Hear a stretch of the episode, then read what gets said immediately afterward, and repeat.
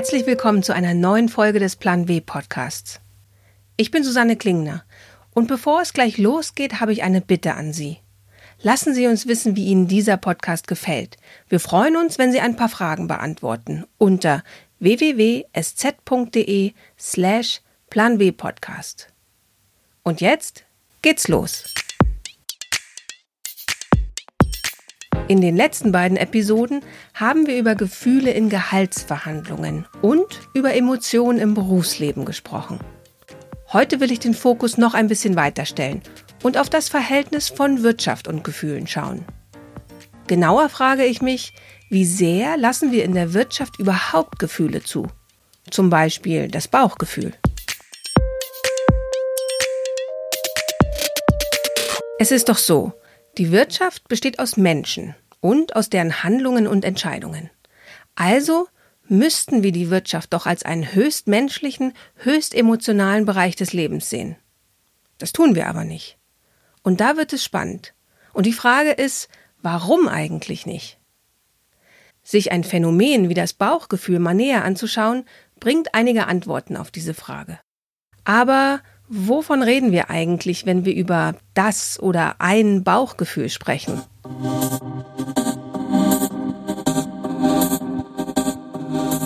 Professor Dr. Gerd Gigerenzer ist Psychologe und Leiter des Max-Planck-Instituts für Bildungsforschung in Berlin. In einem Gespräch mit der Neuen Zürcher Zeitung definiert er das Bauchgefühl bzw. die Intuition. Also Intuition ist gefühltes Wissen, das drei Eigenschaften hat. Es ist schnell im Bewusstsein, also man spürt, was man tun sollte. Zweitens, man kann es nicht begründen. Man weiß nicht warum. Und drittens, dennoch leiten diese Bauchgefühle viele unserer Entscheidungen, persönlich oder auch beruflich. Aber wie gesagt, unsere Gesellschaft hat Probleme damit und man verwechselt Intuition oder Bauchentscheidung mit Willkür, mit göttlicher Eingebung oder gar mit dem, was nur Frauen haben. Aber wir Männer haben auch Intuitionen. Gerade seine letzte Bemerkung ist interessant. In unserer Gesellschaft verwechsle man das Bauchgefühl gar mit etwas, das nur Frauen haben, wie Gigerenzer es formuliert. Was im Umkehrschluss heißen müsste, dass viele Menschen denken, Männer würden immer nur rational entscheiden. Die Forschung spricht allerdings dagegen. So beschreibt der US-amerikanische Autor Malcolm Gladwell in seinem Buch Blink ein Experiment. Stellen Sie sich vor, wir spielen ein einfaches Glücksspiel. Vor Ihnen liegen vier Stapel mit Karten, zwei davon rot und die anderen zwei blau. Jede Karte in diesen vier Stapeln gewinnt entweder eine Geldsumme oder kostet sie etwas Geld. Und Ihre Aufgabe ist es, die Karten einzeln nacheinander so umzudrehen, dass ihr Gewinn so hoch wie möglich ausfällt. Was Sie am Anfang jedoch nicht wissen, dass im roten Stapel die Belohnungen zwar hoch sind, aber wenn Sie mit einer roten Karte verlieren, verlieren Sie viel.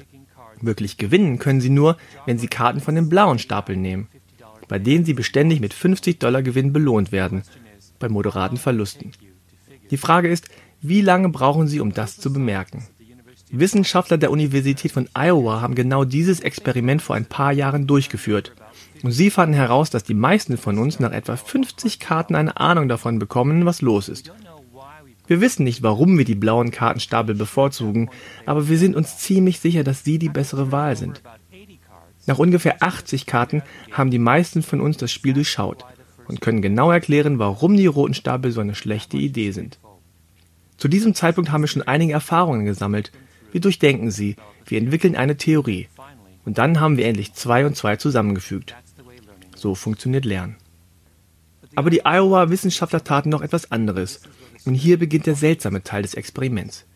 Sie maßen bei den Spielern die Aktivität der Schweißdrüsen in den Handflächen. Wie die meisten unserer Schweißdrüsen reagieren auch die in den Händen auf Stress und Temperatur. Deshalb bekommen wir feuchte Hände, wenn wir nervös sind. Die Wissenschaftler konnten beobachten, dass sich bei den Spielern ab der zehnten Karte Stresssymptome bei den roten Kartenstapeln zeigten. 40 Karten, bevor sie eine Ahnung artikulieren, was mit diesen beiden Stapeln nicht in Ordnung war. Man konnte beobachten, wie sich ihr Verhalten änderte, als ihre Handflächen zu schwitzen begannen. Sie fingen an, die blauen Karten zu bevorzugen und nahmen immer weniger Karten von den roten Stapeln. Mit anderen Worten, die Spieler durchschauten das Spiel, noch bevor sie merkten, dass sie das Spiel durchschaut hatten. Sie passten ihr Verhalten dem Spiel an, lange bevor sie sich bewusst waren, welche Verhaltensänderungen die richtigen sein würden. Dieses Experiment zeigt nicht nur, dass alle Menschen ein Bauchgefühl haben und nicht nur Frauen, sondern auch, wie schnell das Bauchgefühl ist, vor allem wie viel schneller als der Verstand. Malcolm Gladwells Buch Blink ist an dieser Stelle übrigens unbedingt als Lesetipp zu verstehen. Es ist ein extrem lesenswertes Buch zum Thema Intuition. Um noch besser zu verstehen, wann und wie viel das Bauchgefühl in unserem Leben mitentscheidet, habe ich mich mit meiner SZ-Kollegin Julia Rothas verabredet. Sie ist Redakteurin im Ressort Gesellschaft und Wochenende und hat in der aktuellen Ausgabe von Plan W über das Bauchgefühl geschrieben. Das Bauchgefühl ist eines der seltsamsten Werkzeuge, das uns Menschen zur Verfügung steht. Jeden Tag treffen wir tausende Entscheidungen, kleine, große, im privaten wie im Job, auf der Straße und daheim auf dem Sofa. Flutscht. Doch dann unterbricht plötzlich ein flaues Gefühl im Magen unseren Entscheidungsfluss. Und wir sind verwirrt. Das Grummeln ist zäh. Es lässt sich nicht so einfach verscheuchen, nicht mal ein Mittelchen aus der Apotheke hilft da. Selbst der Kopf, sonst verlässlicher Partner in Sachen Logik, weiß nicht weiter. Wir haben uns in ihrer Küche zusammengesetzt und ich erzähle ihr, dass ich nur ganz selten von Autorinnen oder Autoren so schnell eine Zusage für ein Thema bekomme, wie ich von ihr bekam, als ich sie fragte, ob sie übers Bauchgefühl schreiben wolle. Sie lacht und sagt, als du mich gefragt hast, habe ich eigentlich sofort gewusst, dass ich das gerne schreiben möchte. Ich wusste noch nicht genau, was ich schreiben möchte, aber dass ich es schreiben möchte, das wusste ich eigentlich sofort. Hat dein Bauch dir das gesagt? Ja. also ich wusste, dass ich was drüber schreiben möchte, aber ich wusste nicht genau, was ich drüber schreiben kann, weil ich glaube, dass es so vage ist, das Bauchgefühl und so ein zartes Pflänzchen, dass man gar nicht so richtig greifen kann, obwohl es dann doch ja sehr präsent ist. Und kannst du einschätzen, wie viele deiner Entscheidungen du intuitiv triffst und wie viele wirklich sehr vernünftig mit einer Kopfentscheidung? Also ich glaube, dass ich die aller, allermeisten, wenn nicht alle Entscheidungen auch mit dem Bauch treffe. Ich glaube, dass der Kopf natürlich oder zum Glück oder zumindest hoffe ich, dass sich da schon auch manchmal so reingrätscht. Aber als allererstes sagt der Bauch wie, wo, was. Und ist es unterschiedlich im Privatleben und im Berufsleben? Ja, aber das liegt auch ein bisschen an meinem Beruf, denke ich. Denn wenn ich jetzt quasi nur mit meinem Bauch arbeiten würde, dann hätte ich wahrscheinlich auch nicht mehr so lange einen Job. Warum? naja, weil der Journalismus einfach, es ist ja ganz klug, wenn man im Journalismus ab und zu auch seinen Kopf einsetzt. Aber wenn du jetzt zum Beispiel berufliche Entscheidungen triffst, also ob du die Stelle wechselst oder eben einen Job annimmst oder nicht, einen Text schreibst oder nicht, da spielt dann, glaube ich, beides eine große Rolle. Aber ich hatte tatsächlich schon mal in meinem Leben die Situation, dass ich in einem Job nicht mehr ganz zufrieden war und auch das Gefühl hatte, ich komme nicht wirklich voran. Und dann habe ich mich irgendwie beworben und der Kopf hat ganz viele Pro- und Kontralisten geschrieben und irgendwie habe ich da versucht, eine rationale Entscheidung zu treffen. Und es ist mir aber einfach nicht gelungen, da zum Ergebnis zu kommen, weil der Bauch die ganze Zeit gesagt hat, nee, nee, so geht's jetzt irgendwie nicht weiter. Und dann habe ich gekündigt dann hat der Bauch quasi gewonnen und ich hatte keinen neuen Job und war so auch echt bisschen platt, äh, was ich da eigentlich gerade fabriziert habe. Aber es war am Ende die richtige Entscheidung, weil der Bauch hat dann sofort sich entspannt und ich war dann auch entspannter und zwei Tage später hatte ich einen neuen Job. Ich glaube, dass es ganz wichtig ist, so Entscheidungen zu fällen und dann sich auch im weiteren Leben daran zu erinnern und zu überlegen, guck mal, das hat doch damals wahnsinnig gut geklappt. Nicht, dass es, also das muss ja nicht immer wieder genauso äh, werden, aber es gibt einem, glaube ich, schon so ein Selbstbewusstsein, dass man manchmal Entscheidungen trifft, ohne den genauen Ausgang zu kennen, aber es fühlt sich auf jeden Fall richtig an und dann ist es, glaube ich, auch die richtige Entscheidung. Das klingt so ein bisschen, als ob du die perfekte Versuchsperson für dieses Experiment gewesen wärst, das du auch in deinem Text erwähnt hast in Plan W. Und zwar hattest du da geschrieben, dass finnische Wissenschaftler festgestellt haben, dass man tatsächlich Gefühle wie Sorge, Ekel oder Angst im Bauch verorten kann. Und du hast ja jetzt auch immer wieder gesagt, dann hat sich der Bauch entspannt, als dieses Gefühl weg war. Das ist tatsächlich so. Die haben an der finnischen Alte-Universität 2013 versucht, verschiedene Emotionen verschiedenen Körperregionen zuzuordnen. Und die haben das einfach beweisen können, dass es das gibt. Man muss ja sagen, es ist ja schon im Volksmund eigentlich relativ fest verankert. Man sagt irgendwie, ähm, das schlägt mir auf den Magen oder das bleibt mir im Hals stecken. Und diese Forscher haben einfach das untersucht und haben gemerkt, dass Emotionen an bestimmten Stellen im Körper spürbar sind. Und zwar haben sie den 700 Probanden, die kamen vor allem aus Nordeuropa und auch aus Taiwan, die haben denen verschiedene Wörter und Geschichten und Gesichter gezeigt, die aber sehr aufgeladen waren mit Emotionen. Also vielleicht war äh, ein Foto sehr furchteinflößend oder vielleicht war ein Wort ziemlich krass. Und dann sollten die Teilnehmer dann quasi das angucken oder das sich anhören und dann sagen, wo empfinden sie was im Körper. Sie sollten das aufzeichnen. Und da hat man eben gesehen, dass sich quasi verschiedene Emotionen in verschiedenen Körperregionen wiederfinden, aber vor allem in der Körpermitte. Also die Körpermitte ist da sehr dominant. Und zwar was zum Beispiel die Freude angeht, die Sorge, die Angst, aber auch den Ekel. Psychosomatisch ist ja da wahnsinnig viel auch, ne? Ich glaube, dass wir am Ende gar nicht so ganz genau wissen oder noch nicht wissen, wie was zusammenhängt. Der Kopf ist oft zu laut. Wir haben verlernt zu sehen, dass der Bauchschmerz vielleicht mit einer Situation zu tun hat, die uns belastet, dann gehen die Leute in die Apotheke oder zum Arzt und nehmen irgendwie einen Magenblocker. Aber das eigentliche Problem ist einfach nach wie vor da. Und dann ist es quasi möglich, dass Krankheiten auch entstehen. Vorhin klangst du so, als ob du deinem Bauchgefühl wirklich sehr vertraust, also von dem gelernt hast, dass es gute Entscheidungen trifft.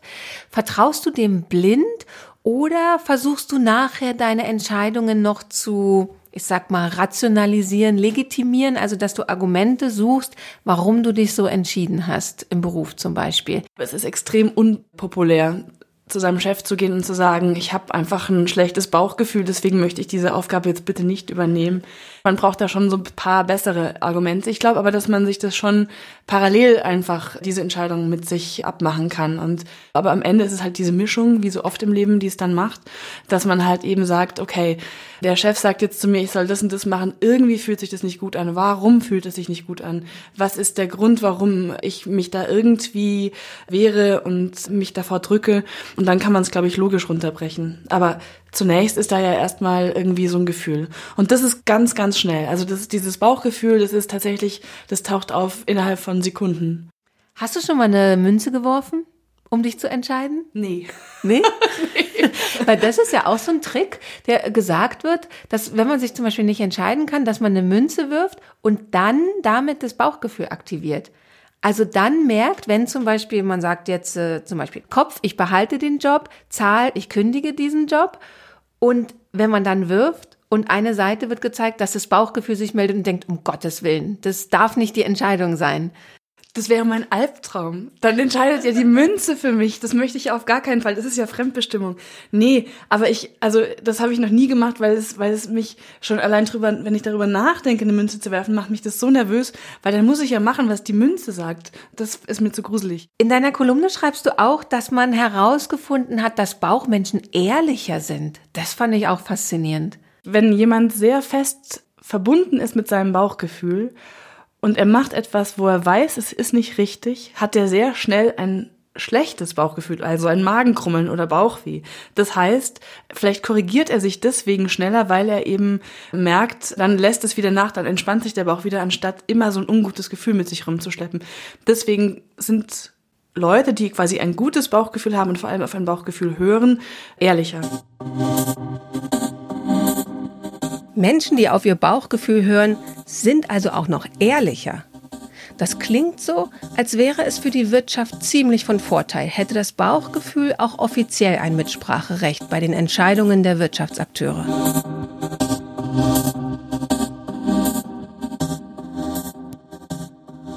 Wie das Bauchgefühl die Wirtschaft verändern könnte, warum es aber gerade Frauen auch ordentlich im Weg stehen kann, erklärt mir nach einer kurzen Pause die Wirtschaftswissenschaftlerin Nora Zech. Werbung. Der Plan W Podcast wird ermöglicht von LinkedIn, dem Karrierenetzwerk. Hier können sich Mitglieder austauschen, von anderen inspirieren lassen und selbst Beiträge schreiben. Vor allem Frauen können das Netzwerk für sich nutzen. Eine von ihnen ist Carla Paul. Sie bezeichnet sich als Sturmkönigin und Literaturpäpstin und was sie macht, erklärt sie am besten selbst.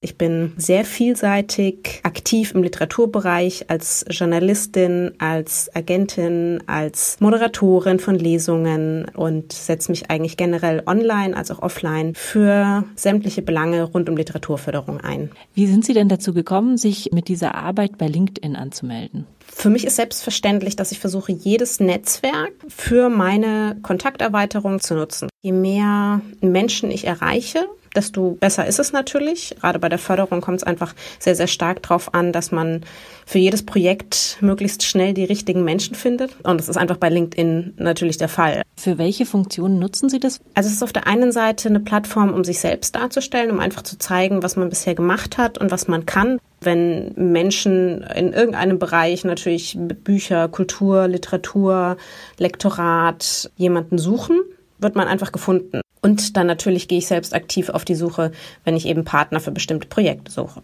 Haben Sie Lust, ein Beispiel zu nennen für was, wo Sie quasi jemanden online gefunden haben, wo Sie sagen würden, das wäre offline gar nicht so leicht gewesen? Tatsächlich wäre meine Arbeit, so wie ich sie tue, offline gar nicht möglich. Also das, was ich leiste, das heißt zum Beispiel die Informationen, die ich streue und die Kontakte, die darüber reinkommen, das wäre eine unfassbare Arbeit, die ich da mit Partys und Mittagessen alles machen müsste, um so viele Menschen kennenzulernen. Und das ist online einfach viel, viel schneller, viel einfacher möglich. Tatsächlich ist es so, dass ich innerhalb von wenigen Minuten meist sogar jemanden habe für ein Projekt, das ich suche. Das heißt, entweder, je nachdem, ist es ein Verlag, ist es eine Agentur, da brauche ich einfach nur eine Anfrage rausschicken und sagen, so folgende Sache, ähm, hat jemand einen Tipp und es dauert keine Stunde, bis ich da, würde ich sagen, über ein Dutzend Anfragen habe. Was ja das Interessante bei Ihnen ist, ist, dass Sie eigentlich für eine Offline-Tätigkeit werben, aber ganz stark eben Online-Möglichkeiten dafür nutzen. Ist das ein Widerspruch? Literatur an sich war ja eigentlich immer eher eine, sagen wir mal, ein bisschen oldschool. Ne? Also ich mache, ich gehe in einen Buchladen, ich äh, schlage dann daheim auf der Couch das Buch auf. Aber das hat sich ziemlich gewandelt. Viele ja aktuelle Influencer veröffentlichen Bücher und sprechen online darüber oder beziehen die Community beim Schreiben mit ein. Die Literatur an sich ist ja eine sehr lebendige Möglichkeit, sich auszutauschen. Und all das können wir jetzt durch die digitalen Medien jederzeit sehr gut abbilden. Und da ist es für mich ganz, ganz selbstverständlich, dass ich eben auch Lektoren und Autoren und entsprechend alle Mitarbeiter rund um ein Buch auch auf so einer Plattform wie LinkedIn finde.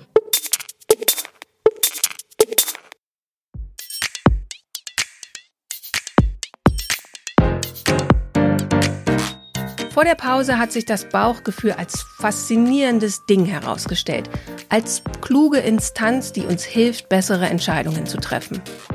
Aber die Frage bleibt, welche Rolle das Bauchgefühl in der Wirtschaft spielt. Bisher gilt ja immer noch recht uneingeschränkt das Bild des Homo economicus als Ideal. Also die Idee, dass Menschen als Wirtschaftsakteure ihre Entscheidungen nach rein rationalen Überlegungen treffen. Aber eventuell ändert sich dieses Bild gerade, denn in den letzten Jahren hört man immer mehr, wie in der Ökonomie auch über Faktoren wie Moral, Mitgefühl oder eben die Intuition gesprochen wird. Die Wirtschaftswissenschaftlerin Nora Zech ist Professorin für politische Ökonomie am Karlsruher Institut für Technologie. Sie forscht unter anderem zu Arbeitsmarktpolitik, Diversität am Arbeitsplatz und zu ethischem Konsum und Gesundheit. Wir sprechen via Skype miteinander und ich frage Nora Zech als allererstes gleich mal, ob der Homo economicus denn nicht längst überholt sei. Ja, also, also ich würde schon zustimmen. Manche Aspekte davon muten, glaube ich, vielen sehr schnell komisch an. Ich merke das auch, wenn ich meinen Studenten das Modell erkläre, denn es ist nach wie vor das Standardmodell in der Ökonomie, dass da schon schnell Rückfragen kommen. Ach, wieso passiert das denn? Das hätte ich jetzt aber ganz anders intuitiv erwartet. Und ich denke, das zeigt schon, dass das Modell auch Schwächen hat. Gleichwohl ist es natürlich ein relativ einfaches Modell, wenn man sich nur auf diese rationalen Aspekte fokussiert. Und das macht das Leben in dem Sinne leichter. Man kann leichter damit arbeiten.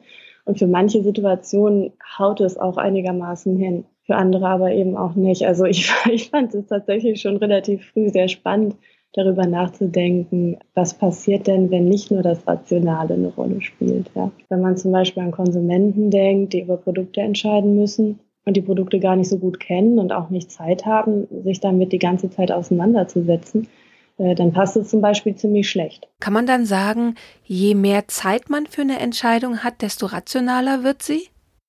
Das ist eine gute Frage. Ein Stück weit ähm, scheint das schon so zu sein. Es gibt zum Beispiel Studien, die zeigen relativ unfaire Angebote, die man eigentlich erstmal gerne ablehnt, weil man sich einfach unfair behandelt fühlt. Also zum Beispiel, wir würden ein, ein Stück Kuchen miteinander teilen und Sie würden mir nur so einen kleinen Krümel rüberschieben. Dann fände ich das jetzt aus dem Bauch raus erstmal echt nicht okay. Ja, klar. Wenn ich die Möglichkeit hätte zu sagen, nein, diese Aufteilung ist so unfair, dann schmeißen wir doch den ganzen Kuchen besser in die Mülltonne. Dann gibt, also in solchen Situationen gibt es tatsächlich häufig Leute, die genau das dann machen. Mhm. Wenn die dann aber mehr Zeit haben, das Ganze mal sacken zu lassen, dann kommen sie oft an den Punkt, dass sie sagen, naja, der Krümel ist besser als nichts. Okay. Und gehen dann das Angebot doch ein, ja? Also da wäre es dann äh, ja tatsächlich eine später einsetzende und eher rationale Bewertung der Situation, die am Anfang nicht gegeben ist. Wissen Sie, ob die Wissenschaft das Bauchgefühl erklären kann? Wird darüber so gesprochen in der Wirtschaftswissenschaft und versucht man da zu erklären, welche Faktoren welche Effekte haben? Ja, ja, das ist natürlich eine große ähm, Herausforderung. Es gibt dazu viele Arbeiten mittlerweile. Also ein wichtiger Effekt ist zum Beispiel die Verlustaversion. Und das greift in ganz vielen Bereichen, zum Beispiel am Arbeitsplatz. Wenn mir jemand sagen würde, ab morgen arbeitest du jede Woche fünf Stunden mehr, das gleiche Gehalt, dann würde mich das wahrscheinlich ärgern. Ähm, und es wird mich wahrscheinlich sogar noch mehr ärgern, als wie ich mich freuen würde, wenn mir gesagt würde, ab nächste Woche sind es fünf Stunden weniger beim gleichen Gehalt. Das ist so ein Effekt, den gibt es eben ganz, ganz oft. Das ist was, was man mit den Standard Homo economicus Modellen nicht einfangen würde, weil es einfach keinen Raum gibt, dieses negative Gefühl, dass ich jetzt plötzlich äh, schlechter gestellt werde, als wie ich vorher dran war. Das klingt so, als ob der Mensch mittlerweile so ein bisschen ganzheitlicher wahrgenommen wird und Erkenntnisse aus der Psychologie mit berücksichtigt werden. Ist es so? Ist es so ein Trend? Ja, das ist auf jeden Fall ein Trend. Und ist es so ein Trend, der von Frauen vor allen Dingen eingebracht wird? Das ist eine gute Frage. Also in der Ökonomie selbst gibt es ja traurigerweise deutlich weniger Frauen als in den Sozialwissenschaften oder der Psychologie oder auch als in der Mathematik. Also es gibt wirklich wenig Frauen insgesamt im Fach. Wobei mein Eindruck schon ist, dass man im Bereich der Verhaltensökonomie vielleicht ein paar mehr Frauen findet als in der klassischen Theorie. Sie machen ja auch ganz viel so mit Moralentscheidungen, eben auch eine Erweiterung des klassischen Modells hin zu Faktoren, die man jetzt vielleicht nicht so einfach quantifizieren kann. Ich habe aber auch das Gefühl, dass wenn solche Faktoren mit reingenommen werden, dass die Wirtschaftswissenschaften nahbarer werden. Ist es auch so Ihre Erfahrung, wenn Sie zum Beispiel Vorträge halten oder über Ihr Fachgebiet reden? Ja, würde ich komplett zustimmen. Merke ich auch bei äh, Studenten, dass sie oft ganz glücklich sind, wenn sie dann Alternativen oder Erweiterungen zu diesem Standardmodellrahmen äh, präsentiert bekommen, weil sie sich da eher drin wiederfinden können. Ich glaube, teilweise trifft es auch einen Nerv der Zeit, was ja auch so mit diesem Glauben an die Rationalität verbunden gab, war ein starker Glaube daran, dass der Markt schon alles regeln kann. So Chicagoer Schule. Und äh, das ist, glaube ich, was, was in der Gesellschaft viele bezweifeln, dass unregulierte Märkte zwingend die beste Lösung sind für alle Probleme. Und dann nimmt unser Gespräch noch eine interessante Wendung. Denn Nora Zech sagt, dass Frauen ihrem Bauchgefühl ab und zu auch mal misstrauen sollten. Zum Beispiel dann, wenn man so verschiedene Mitarbeiter mit einer neuen Aufgabe konfrontiert und fragt, wer traut sich das zu, wer will das hier machen. Ist vielleicht eine ganz schwierige Aufgabe. Kann man sich aber auch mit profilieren.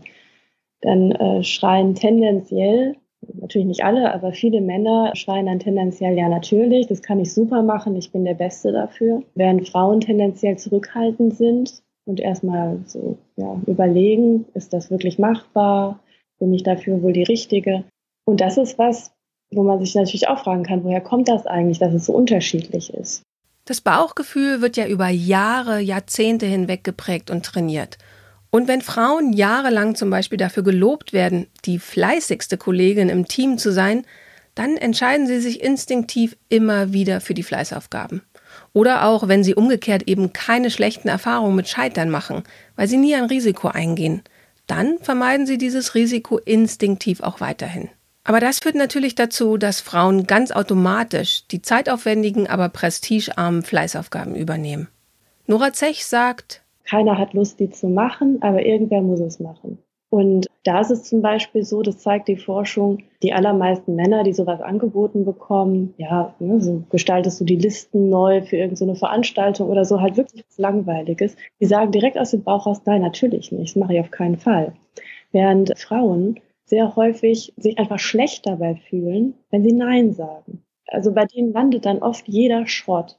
Da kann es sehr viel Sinn machen, das mal zu reflektieren oder sich mit anderen Frauen auch zusammenzutun. Es gibt richtig so Nein-Sage-Clubs mittlerweile. Also weil das Bauchgefühl basiert ja auf Erfahrungen. Mhm. Und wenn man natürlich als Mädchen immer gelernt hat, Fleiß wird, da kriegt man dann ein Lob mhm. und es hat nicht zu viel Risiko und so, dann wird man halt immer diesen Reflex haben, Ja zu sagen zu so Fleißaufgaben.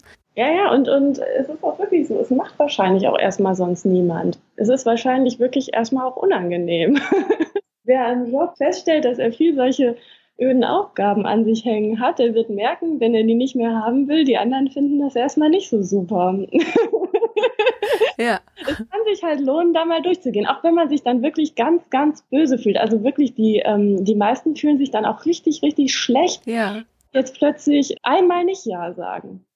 Wie finde ich so einen Club? Google ich da einfach Nein-Sage-Club oder ist das was, was man mit seinen Freundinnen einfach beschließt, dass man das jetzt macht? Ja, also ich weiß von Kolleginnen in Pittsburgh, die haben sich wirklich über zwei Unis zusammengeschlossen und treffen sich ähm, zweimal im Monat und erzählen sich gegenseitig, wo sie jetzt planen, Nein zu sagen. Und wenn sie das dann schaffen, dann äh, kriegen sie immerhin aus ihrem Nein-Sage-Club auch ein bisschen Lob dafür.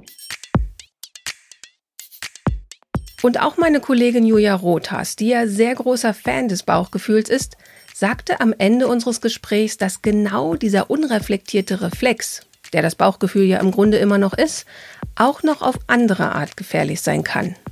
Ich glaube, dass quasi bestimmte Erfahrungen, die wir gemacht haben, automatisch in Schubladen sortiert werden und dass das Bauchgefühl sich relativ schnell dieser Schubladen bedient. Aber man muss einfach ein bisschen aufpassen, dass man nicht in ein Schubladendenken verfällt. Ne? Also nur weil jemand zum Beispiel ein gläubiger Muslim ist, heißt es noch lange nicht, dass er die nächste U-Bahn in die Luft sprengt. Ich glaube, dass häufig populistische Vorurteile entstehen, wenn man eben ganz in so einem simplen Schubladendenken verhaftet bleibt und wenn man eben eigentlich nicht drüber nachdenkt und reflektiert, welche Schublade das Bauchgefühl jetzt gerade aufgezogen hat und warum vielleicht. Und das gilt natürlich auch für Wirtschaftsakteure. Zum Beispiel was das Thema Diversity angeht. Wenn beispielsweise in den oberen Etagen nach Bauchgefühl entschieden wird, wer eingestellt oder befördert werden soll, eine Studie unter Managern und Managerinnen fand heraus, dass Intuition immer noch ein Tabuthema ist und dass es in der Managementausbildung zum Beispiel keine Rolle spielt. Und gleichzeitig zeigte die Studie, dass fast zwei Drittel aller Personalentscheidungen intuitiv gefällt werden. Für Frauen hat das massive Auswirkungen, wenn ein männlicher Vorgesetzter intuitiv den männlichen Bewerber bevorzugt, weil er unterbewusst glaubt, ihn zu kennen oder besser einschätzen zu können als eine Bewerberin.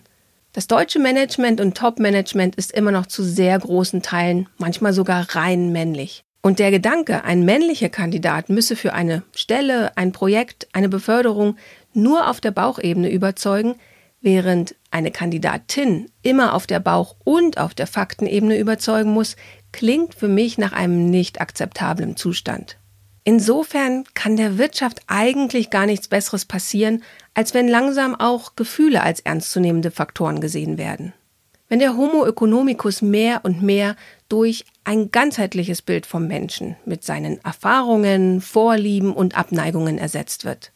Und im besten Fall kann man selbst Teil der Lösung sein, dass Emotionen eine größere Rolle im Wirtschaftsleben spielen. Zum Beispiel bei sich selbst beobachten, was gerade vom Bauch und was vom Kopf entschieden wird. Oder Studien wie die gerade erwähnte im Unternehmen zur Diskussion stellen. Versuchen ein Klima zu schaffen, in dem ein Bauchgefühl nicht als unprofessionell abgetan wird, sondern als Alarmglocke, die ihre Berechtigung hat.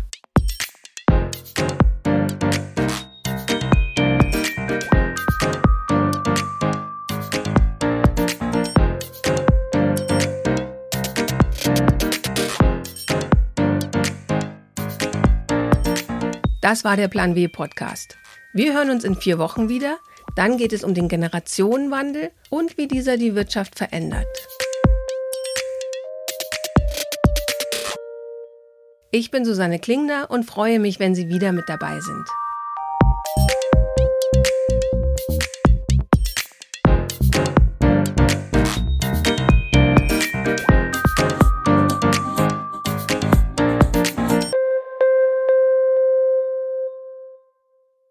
Der Plan W Podcast ist eine Haus 1 Produktion für die Süddeutsche Zeitung.